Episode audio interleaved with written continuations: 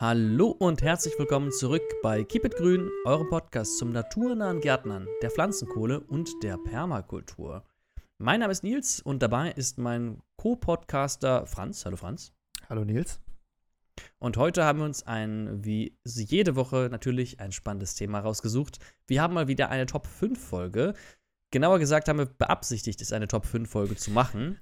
Ähm, wir wissen aber nicht genau, ob es wirklich hinhaut. Ihr werdet das schon wissen, wir noch nicht. Wir haben uns nämlich äh, Schädlinge im Garten rausgesucht und der eine weiß nicht, was der andere herausgesucht hat. Sollte es dazu kommen, dass wir dieselben Schädlinge rausgesucht haben, dann könnten es vielleicht die Top 4 sein und das zeigt natürlich dann auch, dass sie noch wichtiger sind. Aber genug der Spannung. Äh, lasst uns einfach überraschen, ob wir dieselben Schädlinge rausgesucht haben oder nicht. Doch bevor wir einsteigen, möchte ich noch mal ein kleines Shoutout in die Menge brüllen. Und zwar möchte ich einmal mich bedanken. Vielen Dank für die ganzen Antworten auf meine, mein letztes Shoutout, als ich äh, angemerkt habe, ob vielleicht jemand ein Stückchen Gartenfläche in der Nähe von Bochum frei hätte, weil wir gerade auf Gartensuche sind. Da haben wir ein paar Antworten bekommen und sind auch schon in netten Gesprächen. Noch einmal vielen, vielen Dank dafür. Das hilft uns wirklich, unsere Arbeit weiterzumachen. Und äh, genau, da will ich eigentlich auch gar nicht mehr Worte verlieren, bevor das nicht etwas konkreter wird. Franz, brennt dir noch irgendetwas auf der Seele? Ich habe auch was so zur Einleitung vielleicht. Du hast jetzt schon so tief gestapelt die ganze Zeit, ähm, äh, damit wir hier mal ein bisschen, ein bisschen in Schwung kommen. Und zwar bin ich gerade am Umziehen. Und deshalb habe ich einmal leider meine Bücher nicht da gehabt, wo ich eigentlich immer gerne nochmal einen Blick reinwerfe, äh, um mich zu informieren. Aber was ich dafür gefunden habe, sind meine alten Karteikarten aus dem Studium. Ich habe nämlich ähm, einige Sachen ganz gerne mit Karteikarten gelernt.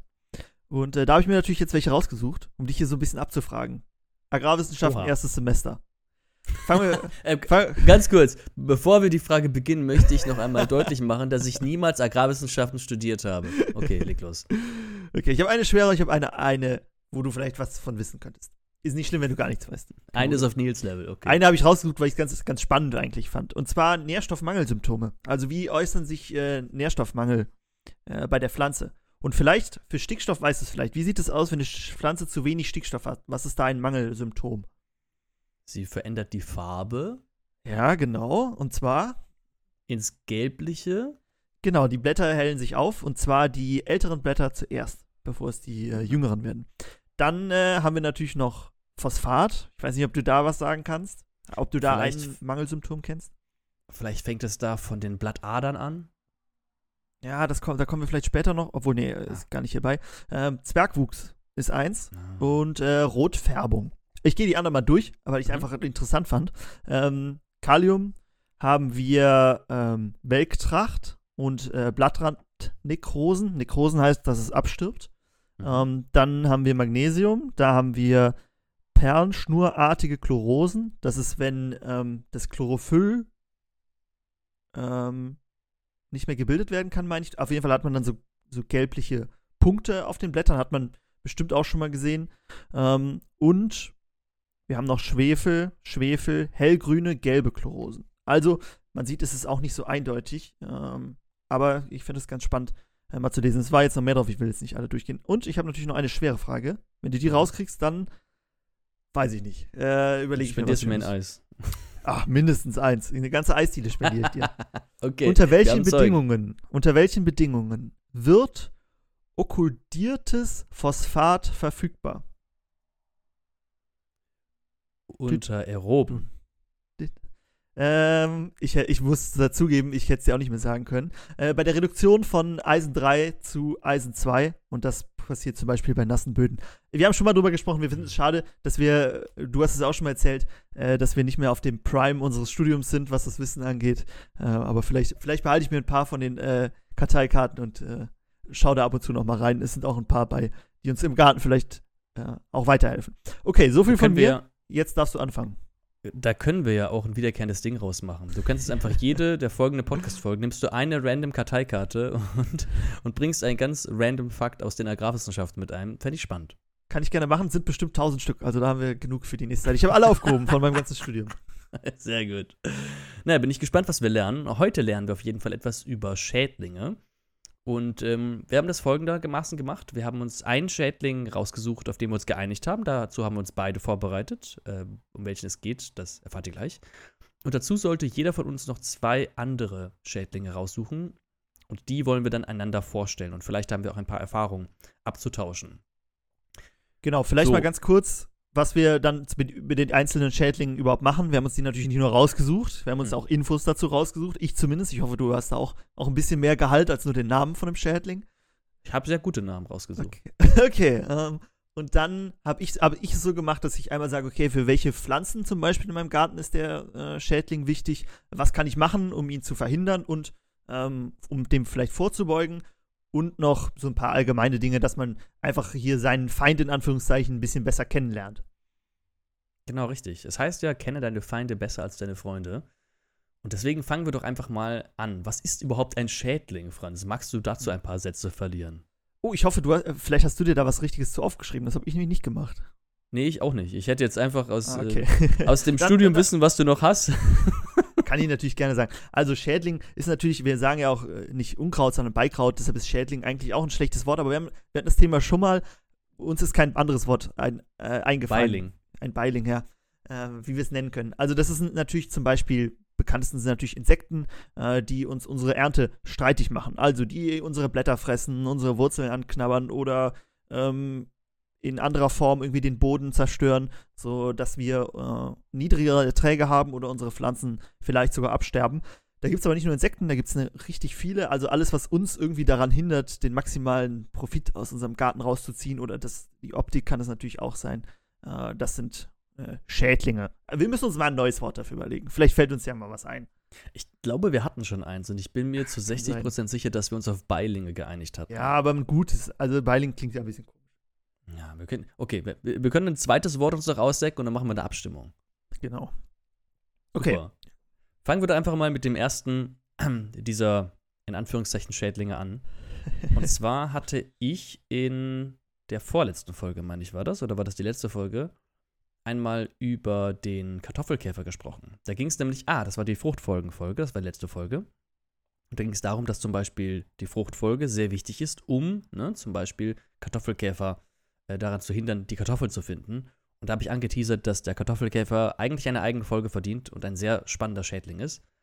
Und den wollen wir deswegen auch als ersten Schädling. aber für mal, eine, äh, für eine eigene Folge hat es nicht gereicht. Ja, aber der wird jetzt bestimmt die halbe Folge einnehmen. Also gucken wir mal, wie viel Platz den anderen noch bleibt. Ich fange einfach mal an. Kartoffelkäfer, was ist das eigentlich? Und ähm, es steckt schon im Namen. Es ist ein Käfer, der als Hauptfeind der Kartoffel gilt. Ne, so ein etwa 13 Cent Millimeter langer, gelblicher Käfer mit schwarzen Streifen. Die Larven sind ähm, dick und rötlich und ganz weich und haben so ein paar schwarze Punkte seitlich. Wenn man die Aber einmal gesehen sagen- hat, dann erkennt sorry. man die ganz einfach wieder. Genau, ich muss sagen, die Larven beim Kartoffelkäfer, also zumindest so im Feld, finde ich, sie sehen den Käfern sehr ähnlich. Findest du? Die sind Find doch dick und rot und die Käfer sind gelb und schwarz. Ja, aber die äh, Larven haben auch so schwarze Streifen. Genau, so schwarze kleine Punkte an den Seiten, aber sie sind halt rot und ganz weich. Ja, aber dafür, dass du, dass du dafür, jetzt vergleich mal eine Raupe mit einem Schmetterling, da ist es doch, sind die sich doch sehr ähnlich. Ja, gut, vielleicht haben sie Vielleicht muss ich dir noch mal Volumen. welche zeigen. Jetzt. ich habe schon sehr, sehr viel Erfahrung mit Kartoffelkäfern äh, machen müssen. Dann erzähl mal Ähm, weiter. Zu meinem und ihrem Leidwesen, aber da kommen wir gleich noch drauf zu sprechen. Ähm, wer mich kennt, weiß, dass ich gerne den Ding auf den Ursprung gehe. Deswegen habe ich auch mal bei dem Kartoffelkäfer in, die, in der Geschichtskiste gekramt und geguckt, woher kommen eigentlich die Kartoffelkäfer? Und ähm, man mag es kaum glauben, aber sie kommen gar nicht aus Deutschland. Ähnlich wie die Kartoffel kommen nämlich die Kartoffelkäfer ähm, auch von dem amerikanischen Kontinent, aber ähm, genauer gesagt von dem, aus dem nördlichen Mexiko. Im Englischen heißt er auch der Colorado Potato Beetle, also Colorado To- Potato Beetle, der, äh, der koloradische Kartoffelkäfer, ähm, wird auch im Deutschen genannt, kommt aber gar nicht aus Colorado, ist nur da zum ersten Mal aufgetaucht, beziehungsweise gefunden worden, äh, wie er an den Kartoffeln genagt hat. So, ähm, was erstaunlich ist, der Kartoffelkäfer, wie gesagt, nördliches Mexiko, Mittelamerika. Die Kartoffel kommt aber aus der Westküste Südamerikas. Das heißt, der Kartoffelkäfer hat ursprünglich gar keine Kartoffeln gefressen. Die ursprüngliche. Nahrungsmittelpflanze, Nahrungspflanze des Kartoffelkäfers ist nämlich die sogenannte Stachelnacht, der sogenannte Stachelnachtschatten, so eine Art stachelige Klette, gehört aber auch genau zu den Nachtschattengewächsen. Die Kartoffel gehört auch zu den Nachtschattengewächsen. Da war es dem Kartoffelkäfer nicht so schwierig umzuswitchen auf die Kartoffel. Und das hat er dann Und- auch schnell gemacht. Mitte Und des man muss ja, natürlich auch, ja, man muss natürlich auch sagen, dass die Kartoffel dann in einem größeren Maßstab angebaut wurde äh, und äh, in Reinkultur auch eher als der Stachelnachtschatten, wenn er so, so hieß er, ne? mhm. Äh, und da war es für den Kartoffelkäfer natürlich auch einfacher zu adaptieren und zu sagen, oh, hier habe ich ein riesiges Feld an Kartoffeln, äh, weil das ja auch die Zeit war, wo das dann groß angebaut wurde, auch nach Europa kam. Ähm, und dann wahrscheinlich einfach hier sehr äh, opportunistisch gewesen und hier äh, das genommen, was am einfachsten ging. Genau, er hat sich einfach eine Nicht-Nahrungsquelle genommen, die in Übermaß verfügbar ist, sowas wie bei uns zum Beispiel Brennnesseln, und hat herausgefunden, wie man sie in eine Nahrungsquelle verwandeln kann. Und dann hat er ganz viel zu essen gehabt. Äh, können wir uns auch ein paar Scheiben von abschneiden. So, zurück zum Kartoffelkäfer. Mitte des 19. Jahrhunderts ging er dann, hat er sich in Colorado ausgebreitet, ne, ähm, hat die Kartoffeln geplagt und ist dann in den nächsten Jahren bis 1876 durch die ganze USA bis nach New York ähm, hat er sich verbreitet und dann 1877 zum ersten Mal in Europa aufgetaucht, wurde eingeschleppt ähm, nach Rotterdam, Liverpool, dann auch ganz schnell in Köln-Mülheim. Das steht alles geschichtlich festgeschrieben, Köln-Mülheim. Und in den 1920er Jahren nach dem Ersten Weltkrieg gab es eine USA, eine US-Basis in Bordeaux in Frankreich. Und dabei gab es, äh, dabei, von dieser Basis aus startete eine riesige Verbreitungswelle. Und da konnte man sehen, dass jedes Jahr der Kartoffelkäfer weiter flog, weitere Felder beplagte. 1937 be- erreichte er die Schweiz. 1935 wurde in Deutschland der KAD, der Kartoffelkäfer Abwehrdienst, gegründet.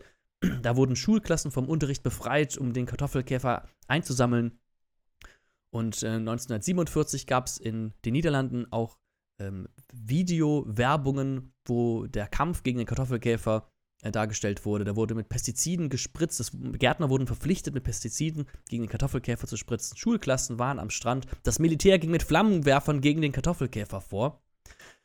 Dann in den 50er Jahren in der DDR wurde er zum Propaganda-Instrument, wo gesagt wurde, der, die USA hätten den Kartoffelkäfer aus Sabotagegründen eingeflogen, um die Ernten kaputt zu machen. Daran hört man schon, der Kartoffelkäfer kann anscheinend richtig heftige Schäden anrichten. In den 60ern hat er dann Rumänien und die Ukraine erreicht und heute hat er sich bis ganz durch Russland durch, bis an die Pazifikküste gefressen.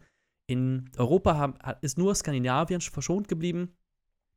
Und ähm, man hat aber eine große, ähm, einen großen Fortschritt erreicht, indem man nämlich 1984 herausgefunden hat, ah, warte mal, wir müssen, also abgesehen von dem ganzen Spritzen, was wir ganz machen und äh, von dem Sammeln, was wir machen, ähm, hilft auch die Fruchtfolge, den Kartoffelkäfer zu verringern. Ähm, und zwar bis zu 96 Prozent von den Kartoffelkäfern, die im Frühjahr ähm, schlüpfen. So, das kurz für die Geschichte. Jetzt fragt man sich natürlich, wenn der Kartoffelkäfer in diesen, was waren das, 150 Jahren es geschafft hat, einmal komplett um den Globus zu reisen und alles zu befallen, warum kann er sich so gut verbreiten? Und die eine Antwort steht, äh, liegt darin, dass der Kartoffelkäfer sich einfach unglaublich gut vermehren kann. Ein Weibchen kann alle vier bis fünf Wochen fünf, bis zu 500 Eier legen oder über 500 Eier sogar. Das sind kleine 1 mm große gelblich-orange Eier, die in losen Clustern an der Blattunterseite abgelegt werden. Die kann man auch finden an den Kartoffeln. Wenn man sie findet, sollte man sie besser wegmachen, wenn man keine Käfer haben möchte.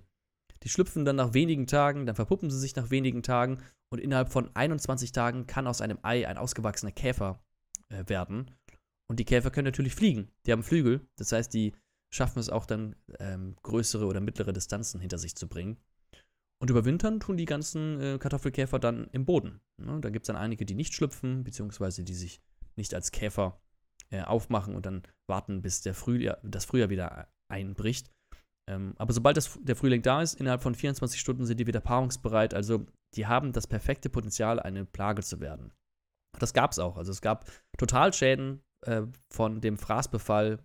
Ähm, Katastrophal natürlich, wenn gerade die Kartoffel, die ja so ein wichtiges Nahrungsinstrument ist, ähm, dann ausfällt. Dann, was kann ich denn jetzt eigentlich gegen den Kartoffelkäfer machen? Und da fällt mir sofort ein, wir haben ja immer von unseren Nützlingen gesprochen, fällt dir ein Fraßfeind ein, den, der den Kartoffelkäfer frisst, Franz? Ich wollte gerade fragen, willst du nicht mal Luft holen und äh, mich mal reden lassen? Ja, ich wollte die, die Dreiviertelstunde noch voll kriegen, wie beim Okay. Monolog bei der Modesson-Folge.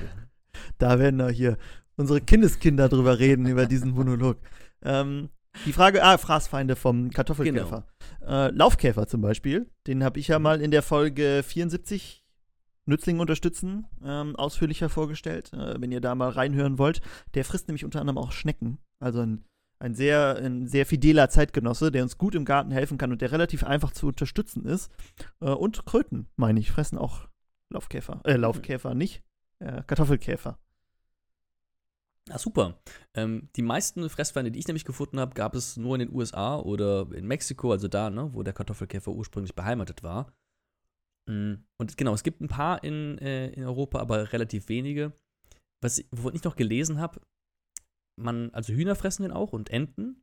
Und es gab sogar Versuche, wo Hühner extra dafür hingezüchtet wurden, dass sie den Kartoffelkäfer vermehrt fressen. Da wurden dann Kartoffelkäfer mit Körnern zusammengematscht, damit sie sich an den Geschmack der Kartoffelkäfer gewöhnen und dann langsam größer werdende Stückchen Kartoffelkäfer den Hühnern von klein aufgegeben.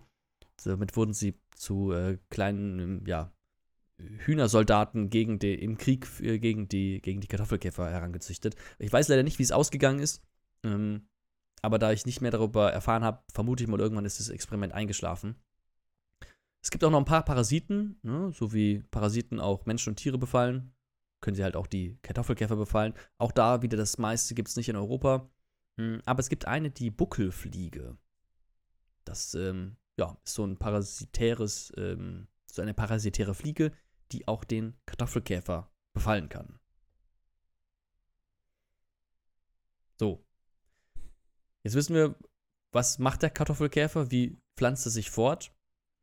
Aber die Frage ist, was, was macht er jetzt eigentlich an der Pflanze? Also der Kartoffelkäfer, was frisst er als Nahrung? Wir haben ja eben schon mal äh, etabliert, dass er ursprünglich den Stachelnachtschatten frisst.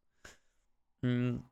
Und inzwischen halt die Kartoffeln, ne, äh, hat er mit auf seinen Speiseplan genommen und er ist ein Blattkäfer. Das heißt, er ernährt sich von Blättern. Er frisst die Blätter der Kartoffelpflanze. Dadurch hat die Kartoffelpflanze dann keine Möglichkeit mehr, mehr Photosynthese zu betreiben, Energie zu sammeln und die in ihre schmackhaften Knollen zu stecken. Deswegen ähm, minimiert der Kartoffelkäfer dadurch dann auch die Kartoffelernten. Da, wenn ich auch noch mal was dazu sagen darf. Mhm. Ähm, und zwar ist es ja nicht nur so, dass der Käfer den, äh, die Kartoffeln frisst, sondern auch seine Larven. Also das ist ja quasi Anders als bei anderen ähm, Schädlingen, wo nur eine, ein Stadium äh, für uns schädlich ist, ist es ja so, dass da beide, beide an unserer Kartoffel oder äh, vielleicht sagst du es noch auch an, es gibt ja noch mehr Nachtschattengewächse in unserem Garten, wo er dran gehen könnte, ähm, dass er, dass beide Stadien an, an, unseren Erträgen nagen, an den mhm. Blättern davon. Was hast du da auf Lager? Was für andere Nachtschattengewächse mag er noch gerne? Paprika, Auberginen, ich, hab, ich muss sagen, ich habe sie selber noch nicht daran gesehen. Ähm, aber wenn wir sagen, dass er von einem Nachtschattengewächs auf das andere gewechselt ist und was ich äh, so gehört habe, ist das auch möglich. Aber ich glaube, Hauptproblem ist es bei äh, Kartoffeln. Genau, ich habe ihn auch nur auf Kartoffeln gesehen. Ich habe auch noch Tomaten aufgeschrieben oder Tabak, auch Nachtschattengewächs. Ähm, war jetzt bisher noch nie in meinem Garten.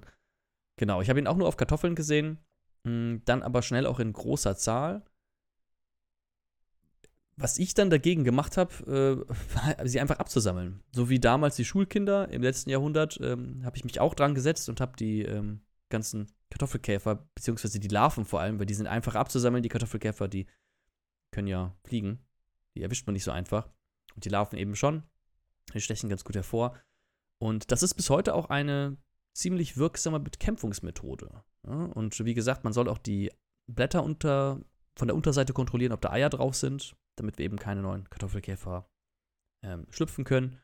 Und ähm, da hatte mir auch, zum, zum Sammeln hatte mir meine Oma oder meine Opa hatte mir das mal erzählt, dass sie in ihrer Jugend auch als so eine Art Ferienjob das hatten, wo sie dann auf Kartoffelfeldern Käfer sammeln mussten und die in Flaschen abfüllen. Und dann für jede volle Flasche mit Kartoffelkäfern hat man so und so viel Pfennig bekommen, äh, was ja dann als äh, kleines Kind in der Nachkriegszeit äh, einen immensen Mehrwert war.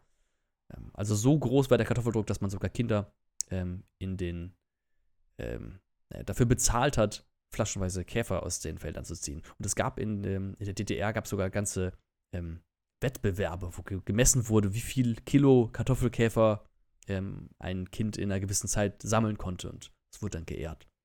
Ich habe mir leider den Namen nicht aufgeschrieben von dem Gewinner von 1964, aber ich habe äh, diesen Namen zumindest überflogen. Okay. Ähm, ja, aber was, was glaube ich, auch für uns noch ein, eine sehr spannende weitere Sache ist halt, was eine weitere spannende Sache ist, ist, ähm, dass wir das Feld immer wieder umsetzen. Also, dass wir nicht an der gleichen Stelle unsere Kartoffeln anbauen, weil diese, diese Larven eben im, im Boden überwintern, äh, die Käfer im Boden überwintern. Ähm, und das heißt, im nächsten Jahr würden sie einfach an der gleichen Stelle wieder rauskommen und sich noch besser vermehren können. Deshalb, wenn wir an eine andere Stelle gehen, haben wir da erstmal keine, ähm, was sich natürlich schnell etablieren kann, gerade wenn sie auf der Gesamtfläche äh, schon gut vorhanden sind. Aber das ist, glaube ich, eine sehr effektive Methode auch, um das immer gering zu halten. Man kriegt sie wahrscheinlich nie so ganz weg, ähm, aber so hält man es äh, ja doch relativ gering dann. Genau. Sie ganz wegzukriegen, äh, gut, ist auf einer gewissen Weise natürlich utopisch und auf der anderen Seite ist auch gefährlich, weil da natürlich auch die Feinde der Kartoffelkäfer, so wenig es auch gibt, eben auch nicht da sind und sich auch nicht daran gewöhnen können, Kartoffelkäfer zu fressen. Genau, Fruchtfolge haben wir eben schon angesprochen, hat mir in der letzten Folge erklärt. Mischkultur auch ganz gut. Da kann man nämlich, genau wie bei der Fruchtfolge, wo dann der Käfer aus dem Boden schlüpft und sieht, ah, da ist ja gar keine Kartoffel, muss er erstmal suchen, ist bei einer Mischkultur genau dasselbe. Ne, wenn er die Kartoffel nicht auf Anhieb finden kann, beziehungsweise wenn tief gemulcht wurde, hm, soll wohl auch helfen, hm, den Kartoffel, ach, die Kartoffelpflanze vor dem Käfer zu verschleiern. Man kann in der Mischkultur auch äh, bestimmte Pflanzen einpflanzen, was wovon ich ganz oft gelesen habe, habe ich selbst noch nicht probiert, ist Meerrettich. Die sollen wohl den, den Geschmack, den Geruch vom Rettich nicht mögen und deswegen nicht dran gehen.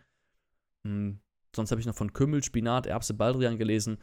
Aber ganz oft bei diesen äh, Mischkulturen weiß ich nicht, ähm, ohne Erfahrungsbericht, ob da wirklich, ob das wirklich Hand und Fuß hat. Ja, weiß ich auch nicht. Also das würde ich auch erstmal selber ausprobieren. Ähm, das kam mir doch so für eher so wie die random Pflanzen vor, die irgendwie gegen alles helfen, weil sie halt irgendwie ein bisschen stärker riechen oder so. Aber vielleicht funktioniert es auch, ich weiß es nicht. Genau, und ich würde es mit Hühnern und Enten machen. So habe ich nämlich damals meine Kartoffelkäfer bekämpft. Ich habe die Larven gesammelt. Und zumindest die Larven werden von den Hühnern ganz gerne gefressen. Kannst du dann ins Gehege schmeißen und dann sind die ratzfatz weg. Bei den Käfern, bei den Ausgewachsenen, bin ich nicht mal ganz sicher. Ähm, ich meine, die mochten die nicht so gerne. Ich würde sie auch nicht so gerne mögen. Die sind halt ein bisschen härter und haben diese komisch warnende gelb-schwarze Farbe, was für viele Tiere bedeutet, dass sie giftig sein könnten. Mhm.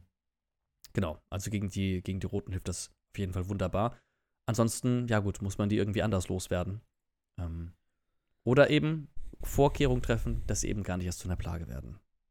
Haben wir jetzt auch sehr ausführlich. Vielleicht hat man sich gemerkt, aber das war der, der Schädling, den wir uns beide rausgesucht haben. Ähm, Vielleicht hat man sich gemerkt. Vielleicht hat man es nicht gemerkt. Ähm, Hast, äh, bist ja. du auch am Ende mit deinem? Habe ich alles gesagt, was du dir auch rausgesucht hättest? Ja, ich weiß, du bist so ein bisschen durcheinander gesprungen. Ähm, deshalb will ich jetzt nicht einfach noch so zwischendurch was reinhauen äh, und einfach sagen, dass wir mal zum nächsten weitergehen, weil wir da doch schon sehr lange über den Kartoffelkäfer gesprochen haben. Okay. Ja, und machen wir mal weiter. Ja, mach du ruhig mal weiter. Ich habe jetzt genug geredet. Okay, dann lehne ich mal zurück. Dann mache ich mal weiter und zwar mit einem Nicht-Insekt und zwar der Wühlmaus. Hast du Erfahrung mit Wühlmäusen? Nicht persönlich. Okay, dann äh, wird sich das sicher noch ändern. Also, die Wühlmaus, vielleicht, habe ich, hab ich zumindest früher gedacht, ist die, die Wühlmaus bezeichnet gar nicht eine bestimmte Mäuseart. Wusstest du das? Mm, nee. Okay, das ist nämlich eine äh, Unterfamilie der Wühler mit 150 Arten. Alles Wühlmäuse. Zum Beispiel die Feldmaus, die Rötelmaus oder, was bei uns auch sehr oft vorkommt, die Ostschermaus. Also äh, Wühlmaus ist nicht die Wühlmaus, sondern es sind ganz viele verschiedene, aber es wird oft zum Beispiel die Ostschermaus als äh, Wühlmaus dann bezeichnet. Ähm, lebt, wie der, wie der Name eigentlich schon sagt, Wühlmaus fühlt viel unter der Erde, lebt eigentlich hauptsächlich unter der Erde und kommt eigentlich nur für Wanderung und Paarung ähm, mal raus. Und nicht ganz so viel wie beim Kartoffelkäfer, aber auch Wühlmäuse haben sehr viel Nachkommen. Und zwar ähm, oft zehn oder mehr pro Jahr. Äh, und die Wühlmaus natürlich umso größer, kann umso mehr Schaden das einzelne Tier äh, anrichten. Und was auch noch ganz interessant ist, Wühlmäuse halten keinen Winterschlaf. Das heißt, sie sind das, den ganzen Winter über äh, auch aktiv, äh, wollen natürlich dann auch fressen und äh, schädigen entsprechend auch unsere Pflanzen. Wie die Wühlmaus aussieht, kommt natürlich darauf an, welche Maus es ist, aber ich denke, jeder hat schon mal eine Maus, eine Maus gesehen. Äh, und genauso kann man sich Wühlmäuse ungefähr auch vorstellen. Das variiert dann oft in der äh, Schwanzlänge und der Ohrenform. Äh, da kann man sie dann oft sehr gut unterscheiden. Äh, aber genau, ansonsten äh, sehr, sehr mäuseähnlich. Warum ist eine Wühlmaus für uns so äh, schädlich im Garten? Hast du schon mal irgendwo, du hast gesagt, du hast noch keine persönlichen Kontakt mit ihnen gehabt, aber hast du schon mal irgendwo Wühlmausfraß oder so im Garten erlebt? Das ist wohl der Schrecken der ähm, Möhrengärtnerinnen, Gärtnernden. Mm, ja. Dass man dann die schmackhaften Möhren, die mit dem ganzen Grün da wachsen und man will sie rausziehen und dann sind sie nach zwei Zentimetern abgefressen. Richtig, genau. Also sie benagen und fressen vor allen Dingen äh, Wurzeln und äh, durch das Graben im Boden kann auch die Grasnarbe zerstört werden. Ähm, und diese Schäden, ich habe ja gesagt, die Wühlmaus hält keinen Winterschlaf und deshalb entstehen diese Schäden auch oft unbemerkt. Das heißt, im Winter wird irgendwie äh, die Wurzel angefressen von irgendeinem Baum zum Beispiel. Also gehen auch zum Beispiel an manche Obstbaumunterlagen. Äh, Unterlagen ist, wenn man das veredelt, der untere Teil. Und das heißt, dass man dann im Winter sieht ja eh alles so ein bisschen abgestorben aus, weil es halt oft keine Blätter trägt. Und im Frühjahr treibt dann alles schön aus, nur das, was von unserer Wühlmaus angefressen wurde, nicht. Und das heißt, der Schaden ist schon lange dran und äh, wir haben so schnell unbemerkte Probleme. Du hast ja gerade schon angesprochen, äh, welche Pflanzen die Wühlmäuse gerne besuchen. Äh, Wurzelgemüse, genau, Möhren, Sellerie, äh, Pastinaken, rote Beete, sowas äh, mögen sie besonders gerne. Aber auch äh, Blumen, Zwiebeln zum Beispiel, Tulpen fressen sie an. da kommt dann halt im Frühjahr nichts mehr.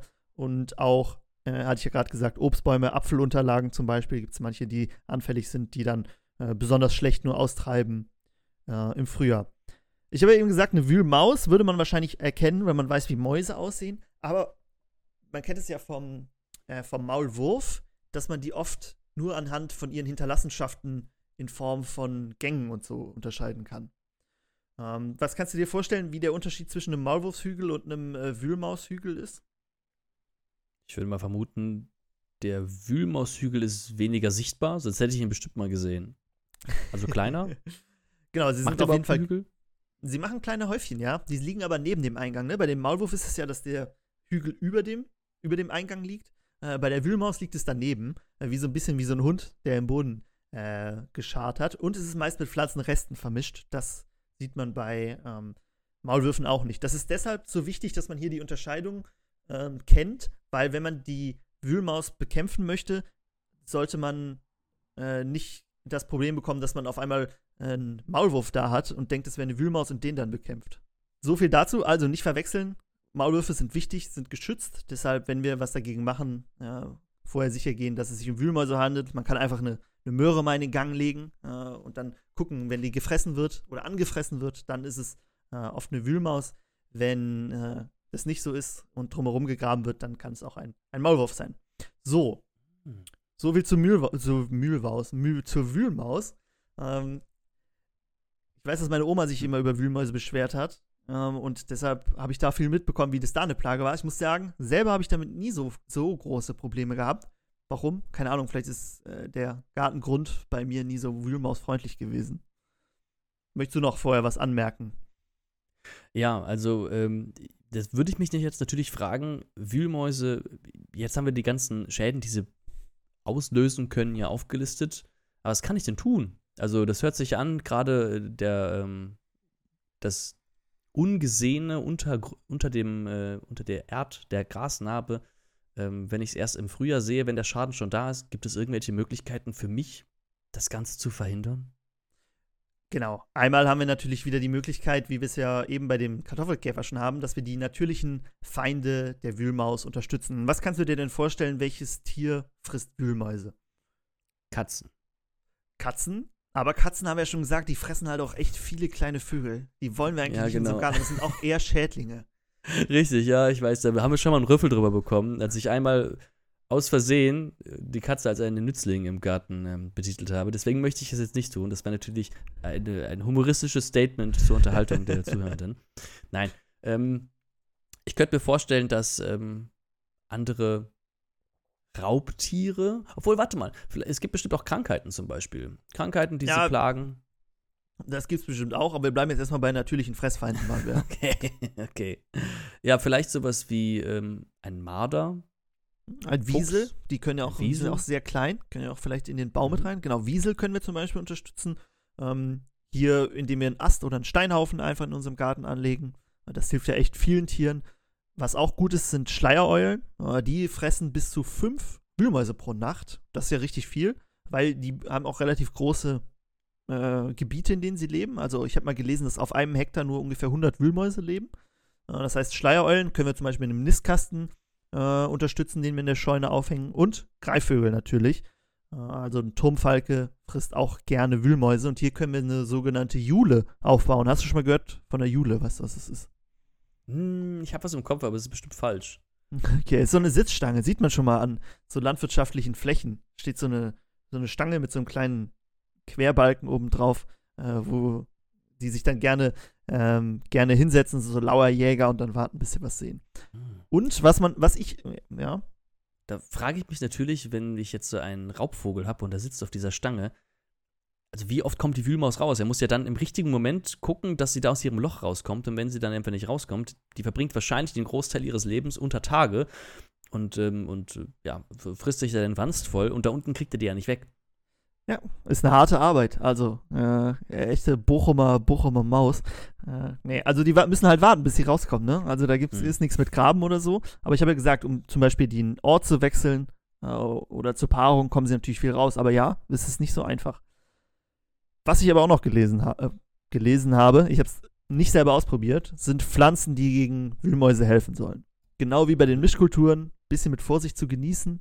Ähm, kann ich nicht sagen, ob es wirklich so ist, aber wir hatten es ja schon mal in der Gildenfolge, dass Narzissen gut gegen Wühlmäuse sind, weil äh, wenn man das in so einem Kreis zum Beispiel um seinen Baum pflanzt, äh, die sind von dem Geruch äh, abgeschreckt, möchten dann nicht da weitergraben, weil die auch zum Teil nur 5 cm unter der Oberfläche ihre Gänge haben und dann das so eine Barriere ist. Was auch noch gut ist, äh, Knoblauch und Zwiebeln. Soll gut sein, ich habe es nicht ausprobiert. Mhm. Genau, da hatte ich einmal in einer Permakultur gefragt, äh, die hatten das, er meinte, er hätte das getestet und meinte mit Narzissmus oder Knoblauch, das bringt überhaupt nichts. Ja. Ähm, aber da gibt es bestimmt andere Erfahrungswerte. Äh, falls ihr Erfahrung damit habt, oh ja, können wir schon mal äh, nachfragen. Falls ihr Erfahrung mit Wühlmäusen habt und ähm, besonders Erfahrung gerade mit Mischkulturen gegen Wühlmäuse, dann könnt ihr uns das gerne schreiben in, unter podcast.keep-it-grün.de. Und ähm, dann werden wir das vielleicht in der nächsten oder übernächsten Folge mal aufgreifen. Genau. Äh, eine Sache noch, wenn man dann wenn man schon Wühlmäuse hat und das akut ist das Problem, dann kann man natürlich auch Fallen einsetzen. Es gibt Lebendfallen, es gibt Todfallen. Äh, muss man dann wissen, was für einen die bessere Alternative ist. Äh, vielleicht ein paar Tipps für Köder. Ich hatte es ja eben gesagt, Möhren, Äpfel oder Kartoffeln ähm, sind hier sehr gut. Und noch ein wichtiger Tipp, nie nur auf eine von den Maßnahmen setzen, sondern am besten von allem, von allem so ein bisschen. Sich aussuchen, um, umsetzen, verschiedene äh, Fressfeinde fördern und dann kriegt man das, die Population doch ganz gut gedrückt. Mir fällt noch was ein, was man machen kann, ähm, praktisch bevor die Wühlmäuse eingreifen. Mhm. Und zwar habe ich das äh, vor allem in Bezug auf einmal Komposter, aber auch von Hochbeeten gehört. Da gibt es äh, viele Menschen, die dort ein engmaschiges Gitter in den Boden legen, damit die Wühlmäuse nicht das Hochbeet hochkrabbeln können und einem da die schmackhaften Möhren ähm, stibitzen. Und genau dasselbe auch beim Komposter, dass die da nicht durchgehen und sich da die, die Essensreste schnappen können. Genau, ja, habe ich auch schon, auch schon öfter gesehen. Guter Tipp, Daumen hoch. Approved. So, das war mein, mein Wühlmaus-Take. Ähm, wie ich äh, jetzt rausgehört habe, hast du sie dir nicht als Schädling aufgeschrieben gehabt. Nee, bin ich schon mal beruhigt. Das heißt, wir werden mindestens eine Top 4 haben. Ähm, sehr schön. Ich habe nämlich, äh, ich kann schon mal spoilern, ich habe keine Säugetiere genommen. Und ähm, ich würde einfach mit dem nächsten weitermachen. Der nächste Bitte. Schädling, den ich mir rausgesucht habe, das ist die Trommelwirbel Blattlaus. Hm. Das ist natürlich ein, ein ganz exotischer Schädling. Den hat man sonst nie gehört. Genau, ich habe sie mir rausgesucht, weil sehr viele Menschen schon mit ihr Erfahrung gesammelt haben, ähm, die auf verschiedenste Kulturen befallen können. Und äh, genau, deswegen wollte ich das Ganze mal abhandeln. Also Blattläuse, wer sie nicht kennt, sind so kleine 1 bis 3 Millimeter kleine grüne, rote oder schwarze Tierchen, die haben alle verschiedene Farben. Gibt auch, ist auch wieder so eine Sammelkategorie. Äh, also es gibt bis zu, es gibt in Europa 800 Arten von Blattläusen, die auch teilweise je nach Futterpflanze benannt sind. Da gibt es zum Beispiel die Rosenblattlaus, die grüne Pfirsichblattlaus, die gefleckte Kartoffelblattlaus, die grüne Gurkenlaus und die schwarze Bohnenlaus. Da ist ersichtlich, was sie gerne fressen. Und je nachdem, welche äh, Pflanze jetzt, beziehungsweise welche Blattlaus man auf welcher Pflanze hat, sehen die halt ein bisschen was anders aus. So, gehen wir einmal durch das Leben einer Blattlaus durch. Das beginnt wie bei ganz vielen Insekten äh, mit einem Ei. Und aus diesem Ei schlüpft eine Blattlaus am Jahresanfang. Und es wird auffallen, dass, äh, wenn man sich das Ganze mal vor Augen führt, wie eine Blattlaus nach der anderen aus dem Ei schlüpft, nur Weibchen aus den Eiern schlüpfen. Und diese Weibchen haben auch keine Flügel. Und man hat die ganze Zeit nur überall weibliche Blattläuse.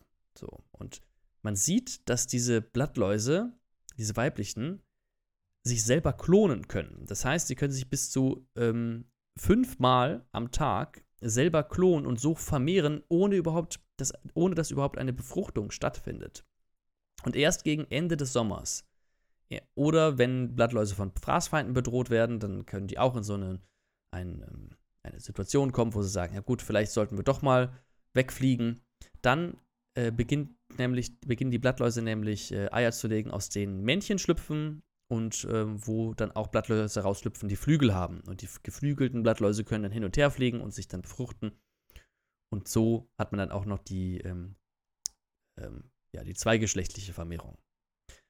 Genau, ich habe es gerade gesagt, es gibt ein paar von denen, die können fliegen, aber nicht alle. Und es gibt auch welche, die können eigentlich fliegen, aber denen wird das Fliegen schwer gemacht. Doch darauf möchte ich gleich eingehen. Ich möchte mal kurz auf die Geschichte der Blattlaus eingehen. Diesmal geht es ein bisschen weiter zurück. Und zwar weiß man, dass es vor 200 Millionen Jahren schon Blattläuse gab, denn im sogenannten Trias-Zeitalter wurden Blattläuse in Bernstein eingefangen und die kann man heute immer noch begutachten ähm, wenn man zum Beispiel eine Bernsteinkette hat und man hat ein bisschen Glück, ist da eine kleine Blattlaus drin.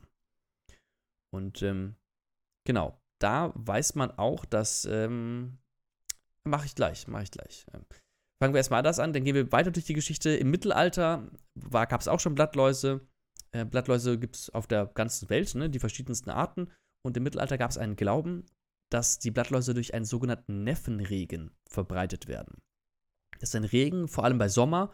Und nachdem es geregnet hat, gab es ganz viele Blattläuse. Und im 18. Jahrhundert hat man dann verstanden, aha, das stimmt äh, vielleicht gar nicht so, dass der Regen selber die Blattläuse bringt, sondern der Temperaturwechsel scheint wohl dieser Blattlausplage dann ähm, die, der Ursprung zu sein. Das heißt, der Regen selbst bringt sie natürlich nicht. Wie gesagt, die sind momentan, äh, die sind weltweit verbreitet. Äh, gebietsspezifisch, gebietsspezifische Arten gibt es natürlich auch noch. Zum Beispiel gibt es die Reblaus aus Amerika, die in ähm, Europa im 19. Jahrhundert den Weinbau fast komplett äh, zerstört oder beeinträchtigt hatte. Also da auch wieder die, das Einschleppen fremder Arten ein großes Problem.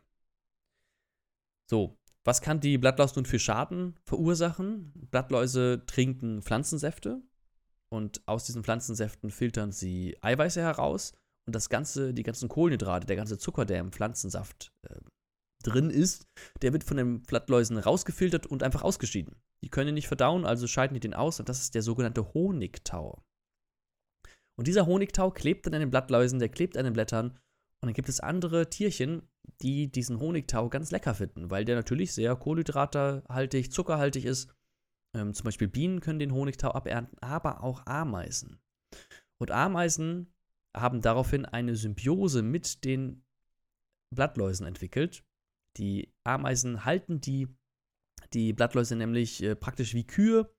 Äh, das hatte der Nabu ganz schön, äh, schön skizziert. Und die, diese, ähm, die Ameisen transportieren ihre Kühe sogar manchmal zu neuen Weidegründen. Das heißt, die Ameisen helfen, die Blattläuse auf andere Pflanzen zu bringen, damit sie dort weiter Pflanzensaft ähm, zu sich nehmen können. Und natürlich schützen sie die auch. Und diese Symbiose mit den Ameisen, die ist auch schon ziemlich alt. Man hat nämlich ähm, Spuren dazu gefunden, wahrscheinlich auch in Bernstein, dass vor 33 Millionen Jahren bereits Ameisen und Blattläuse zusammengelebt haben. Also eine Freundschaft, die schon sehr lange Bestand hat. Es gibt nämlich auch einige Blattläuse, die kommen ohne diese Freundschaft gar nicht mehr aus, weil der Honigtau, deren Körperöffnung, wo sie den Honigtau ausscheiden, verkleben würde. Das heißt, die sind darauf angewiesen, dass Ameisen vorbeikommen und diesen Honigtau wegschnabulieren. ähm, genau, das heißt, ähm, ja, ohne Ameisen gäbe es die nicht. Das ist nicht bei allen, ähm, bei allen Blattläusen so. Es gibt auch viele, die können das, die schaffen das, ohne, ohne die Ameisen sich abzuputzen. Aber eben nicht alle. Und ein großes Problem, ein großer Schaden bei den Pflanzen, bei unseren Gemüsesorten vor allem, ist natürlich, neben dem, dem Pflanzensaft, der dann den Pflanzen fehlt, ne, der Zucker und die Eiweiße, die darin sind, sind vor allem die Stichverletzungen. Die Blattlaus sticht ja in die Pflanze ein und durch diese Stichverletzung können Viren eintreten in die Pflanze und dadurch entsteht zum Beispiel sowas wie die Strichelkrankheit bei Kartoffeln. Die Pflanzen mögen solche Wunden nicht, wollen die natürlich schließen, so wie beim Menschen auch, ne? Wunden schließen sich. Aber die, äh, die Läuse haben ein Protein dagegen, was verhindert, dass sich die Wunden schließen und genau dann können eben diese Viren eintreten. So, bevor ich wieder so einen noch längeren Monolog halte, Franz, fällt dir etwas ein, was man gegen die Blattläuse machen kann? Also, was ich gemacht habe bei mir, war Wasser mit äh, Spüli gemischt und das in so eine Flasche gepackt und das dann über die drüber gesprüht. Und das hat geholfen. Ah, wunderbar. Genau, das ist nämlich eine Sache, die man machen kann. Hm. Seife in Wasser äh, einzu aufzulösen. Ähm, interessanterweise habe ich auch von Kali-Seife gelesen. So eine Schmierseife, die soll wohl am besten funktionieren. Hm. Kannst du mir denn genau. erklären, wa was, warum das funktioniert? Also ich habe das damals einfach gelesen und gemacht auf meinem Balkon. Ähm, nicht ganz, muss ich ehrlich sagen. Hm, also, was einmal hilft, gerade wenn man Wasser sprüht, dann durch den Sprühstrahl an sich können die Läuse von der Pflanze abgesprüht werden. Das funktioniert auch mit reinem Wasser. Wenn wir Seife mit dabei haben, ich vermute mal, das hat was damit zu tun, dass die Läuse sich dann nicht mehr so gut halten können. Ne? Wenn hm. Seife dabei ist, ist es glitschig. Das könnte ich vermuten. Ich könnte Rutschen auch quasi vermuten, aus. Genau, richtig, dass sie praktisch ausrutschen und dann. ähm, ich könnte auch vermuten, dass die, dass die Seife dafür sorgt, dass ähm, deren normales Verhalten gestört wird. Ähm, genau, man braucht aber auch nicht viel Seife. Also, das wird im Verhältnis von 50 zu 1, also nur ein ganz kleines bisschen Seife oder, ne, wie du es benutzt, das Spüli. Also, Kali-Seife wurde jetzt genannt, weil es wohl am umweltschädlichsten, äh, am umweltfreundlichsten sein soll. Freudiger Versprecher. Ähm, weil Kali, ne, Kalium ist ja ein Dünger, so, der kann von den, äh, von den Pflanzen später mit aufgenommen werden. Da hat man kaum andere Sachen mit drin. Ne? Normale Seife hätte zum Beispiel Natrium stattdessen. Man kann aber auch Brennnesseljauch benutzen. Brennnesseljauch ist auch wieder so ein ähm, Allround-Mittel, wo ich das Gefühl habe, das kann man gegen alles benutzen. Hm, habe ich selbst auch noch nicht probiert. Ich habe die immer abgesucht mit den Händen, beziehungsweise dann einfach zerdrückt an den Pflanzen. Die sind ja sehr verletzlich. Hm. Was man auch machen kann, man kann Fraßfeinde natürlich äh, fördern, wie bei fast allen Schädlingen, also zum Beispiel Florfliegen, Larven, Marienkäfer, Larven, die fressen die gerne. Ne? Marienkäfer ist ein bekannter äh, Predator von den Läusen, aber auch Schlupfwespen, also das sind diese ähm, parasitären Wespen, die dann ähm, ja, die, die ähm, Läuse nutzen, um sich damit ähm, durch die Läuse zu vermehren. Und wenn ihr jetzt wissen möchtet, wie ihr solche Fressfeinde anlocken könnt, da könnt ihr mal in unsere Folge 46 und in Folge 74 reinhören. Da haben wir nämlich eingehend darüber gesprochen, wie man Habitate für Nützlinge, also die natürlichen Feinde der ähm, Schädlinge, wie man die anlocken kann. Ne? Habitate fördern, den Möglichkeiten gibt, sich fortzupflanzen und so weiter. So. Ich bin am Ende mit meinem Monolog. Hast du schon, du hast gesagt, du hast eigene Erfahrungen schon mit äh, Blattläusen gehabt und ja. sie mit, äh, mit dem ähm, hier, mit dem Wasserstrahl, mit äh, Spüli bekämpft. Haben sie denn große Schäden bei dir angerichtet? Hattest du Ernteausfälle?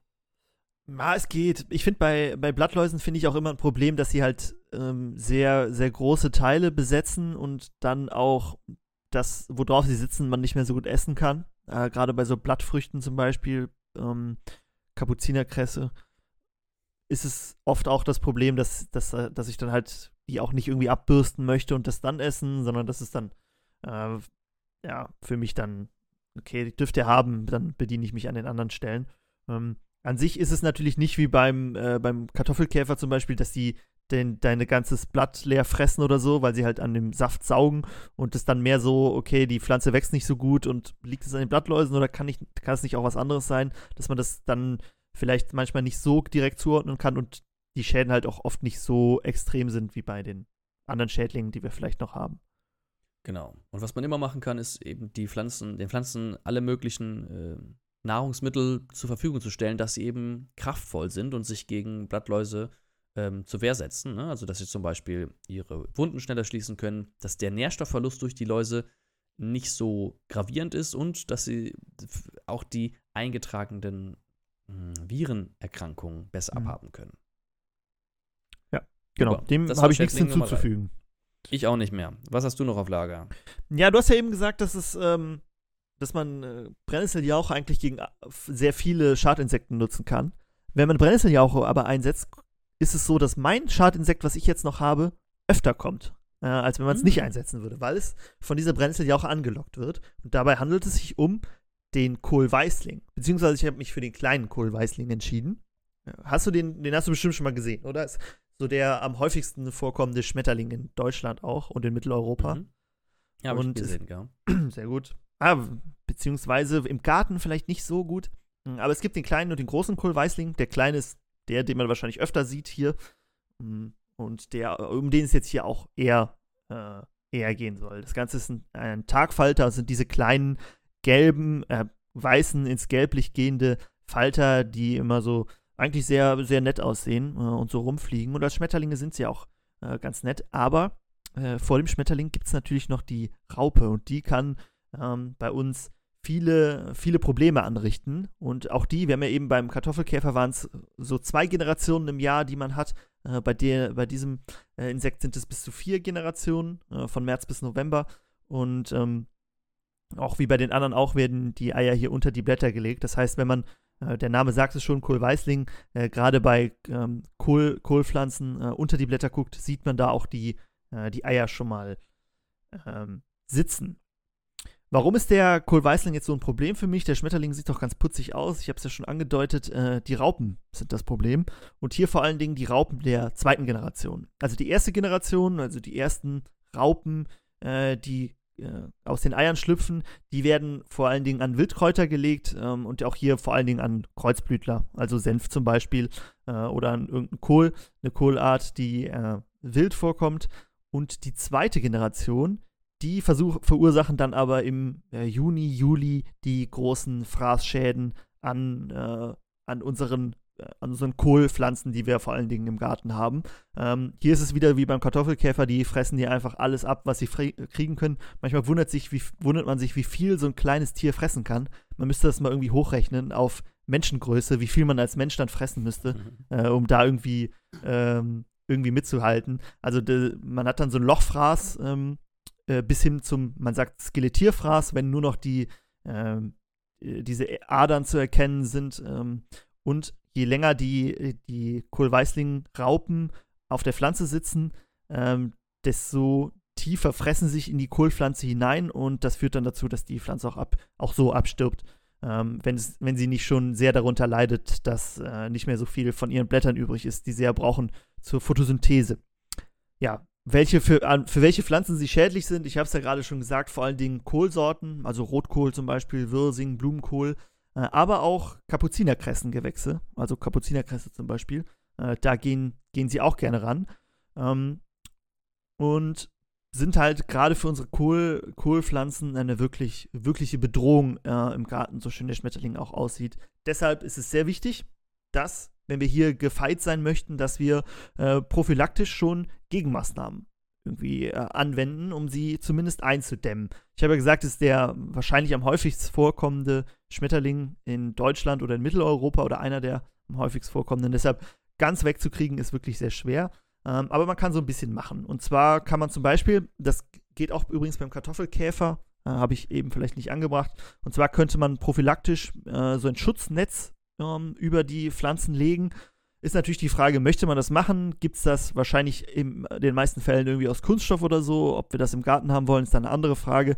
Wichtig wäre hier, dass die Maschenweite nicht weiter als 2 mm ist. Und dann ist halt auch schon die Frage, okay, wie ist das mit dem Licht? Kommt da noch genug Licht äh, an meine Pflanze? Was aber, was aber hier ähm, ganz gut funktioniert und was ich meine ich auch schon mal gesehen habe live, ist, sind Mischkulturen. Und da haben wir auch, glaube ich, in unserer Mischkultur-Folge drüber gesprochen. Und zwar äh, Mischkultur aus dem Kohlgewächs, was wir anbauen wollen, aus Tomaten und aus Sellerie zum Beispiel, die sehr stark aromatisch sind und die Falter ablenken. Ähm, und wenn ihr nochmal reinhören wollt, der Nils hat da wirklich sehr gut die Mischkulturen äh, zusammengefasst und die verschiedenen Aufgaben, die die Pflanzen da haben, dann hört ihr in die Folge gerne nochmal rein.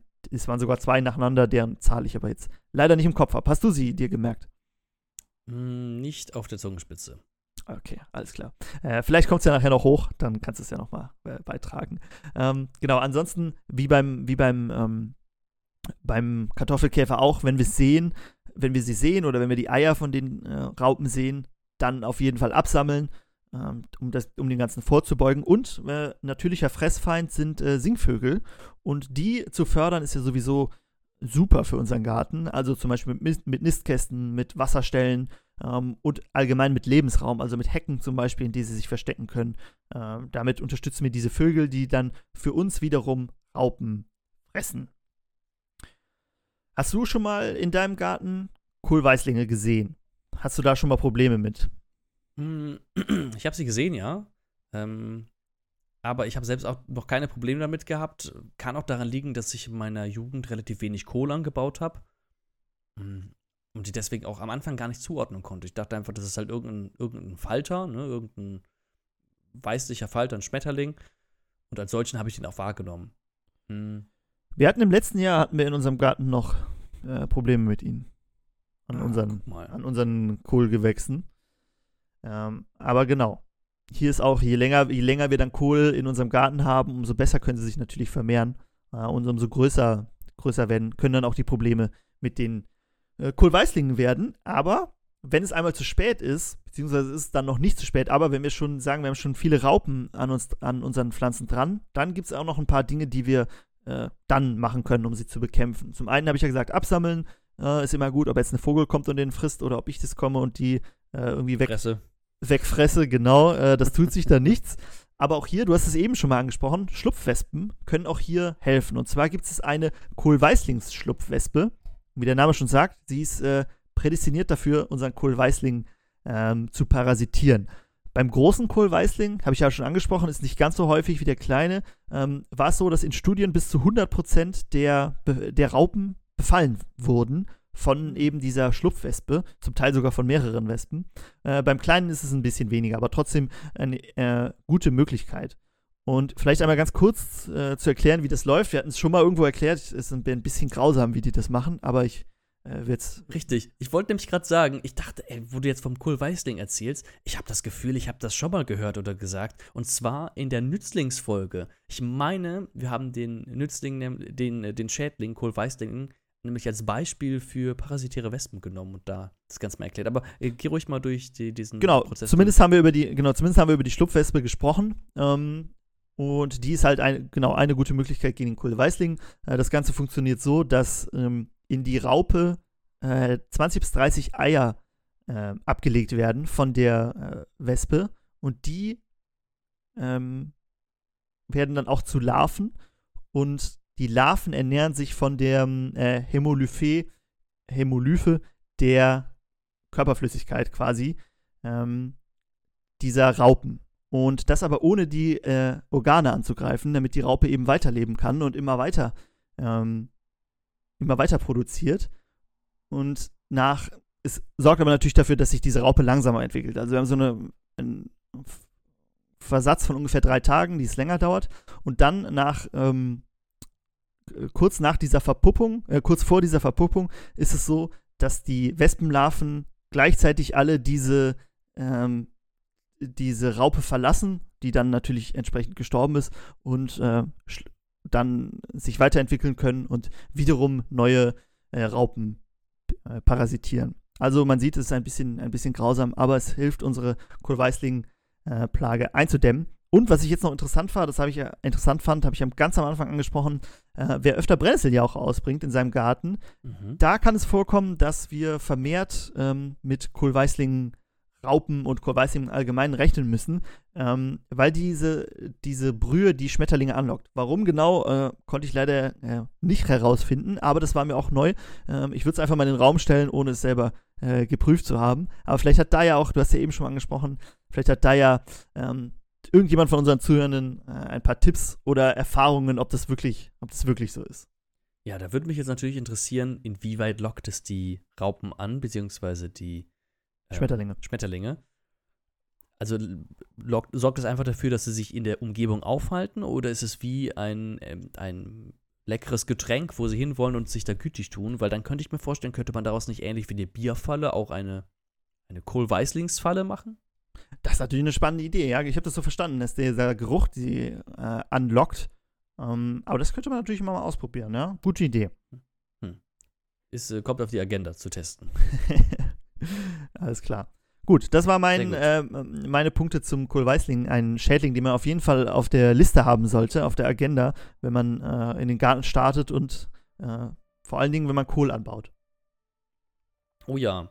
Ähm, ich hatte im ersten Moment, als du Kohlweißling gesagt hast, äh, eine Schrecksekunde, einen kleinen Herzkasper gehabt, weil ich erst dachte, oh shit, jetzt hast du doch das letzte, den letzten Schädling genommen, den ich äh, nehme. Mhm.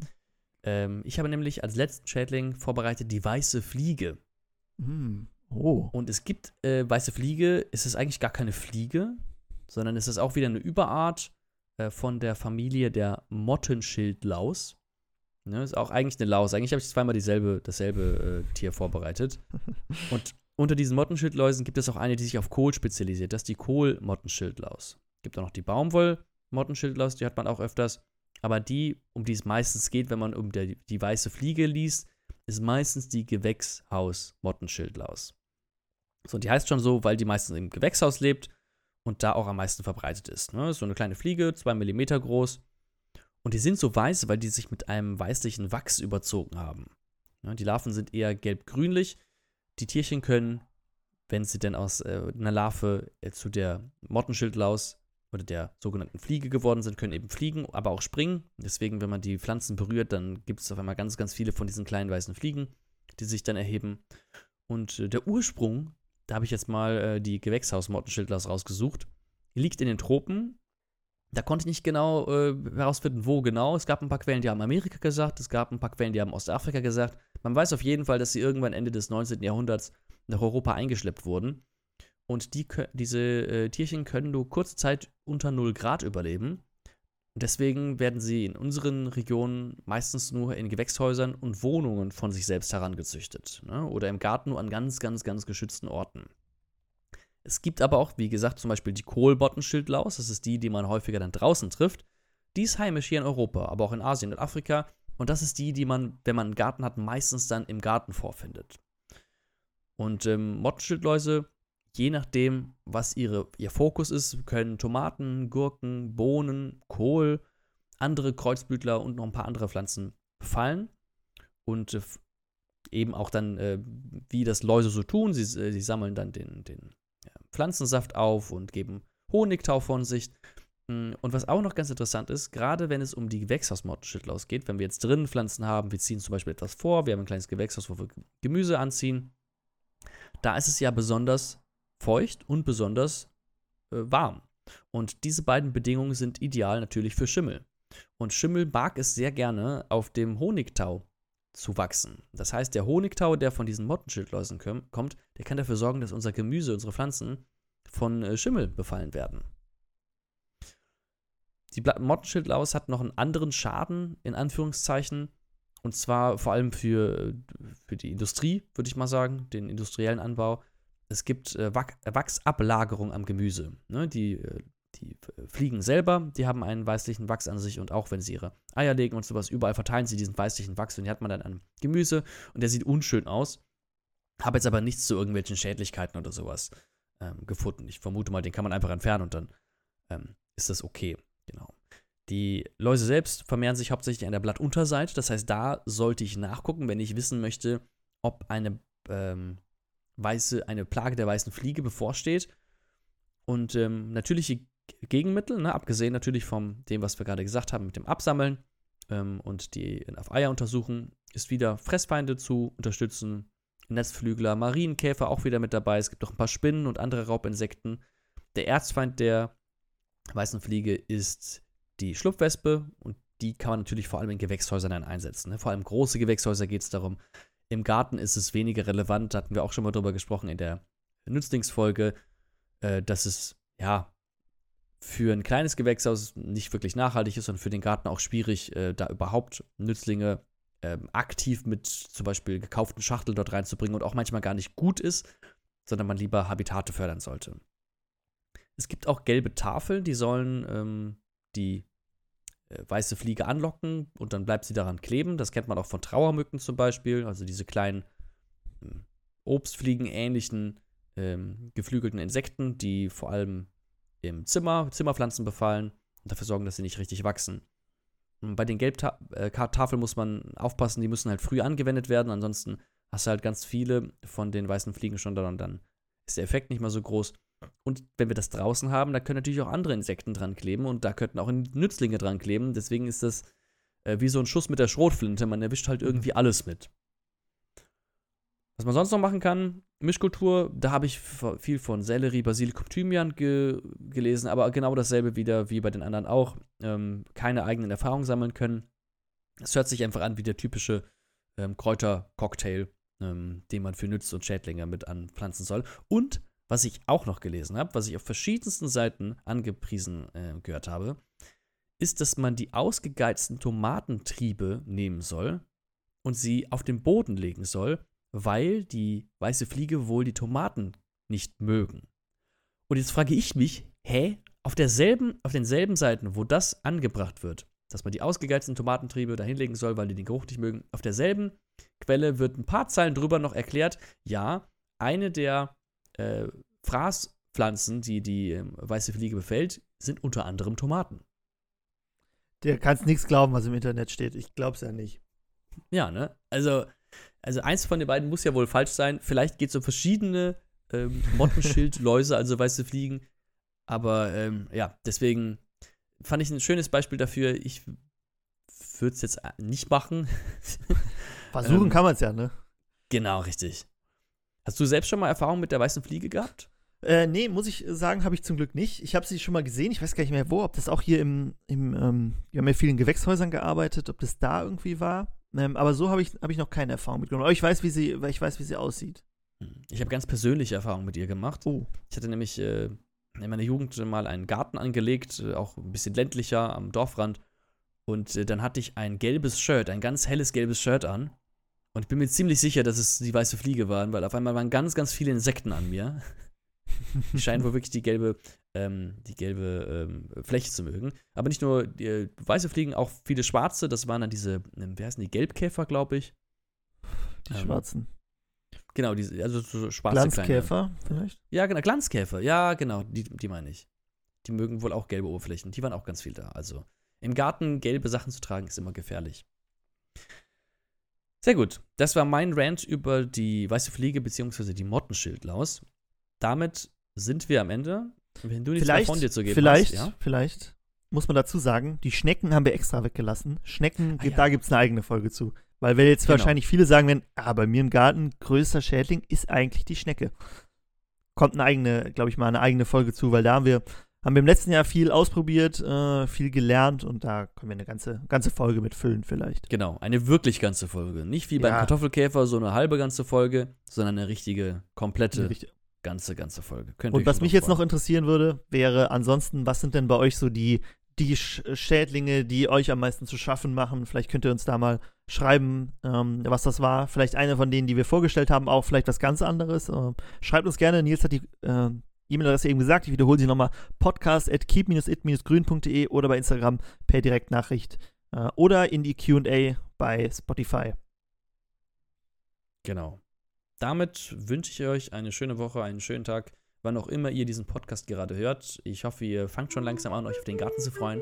Und damit hören wir uns in der nächsten Woche wieder. Tschüss. Ciao.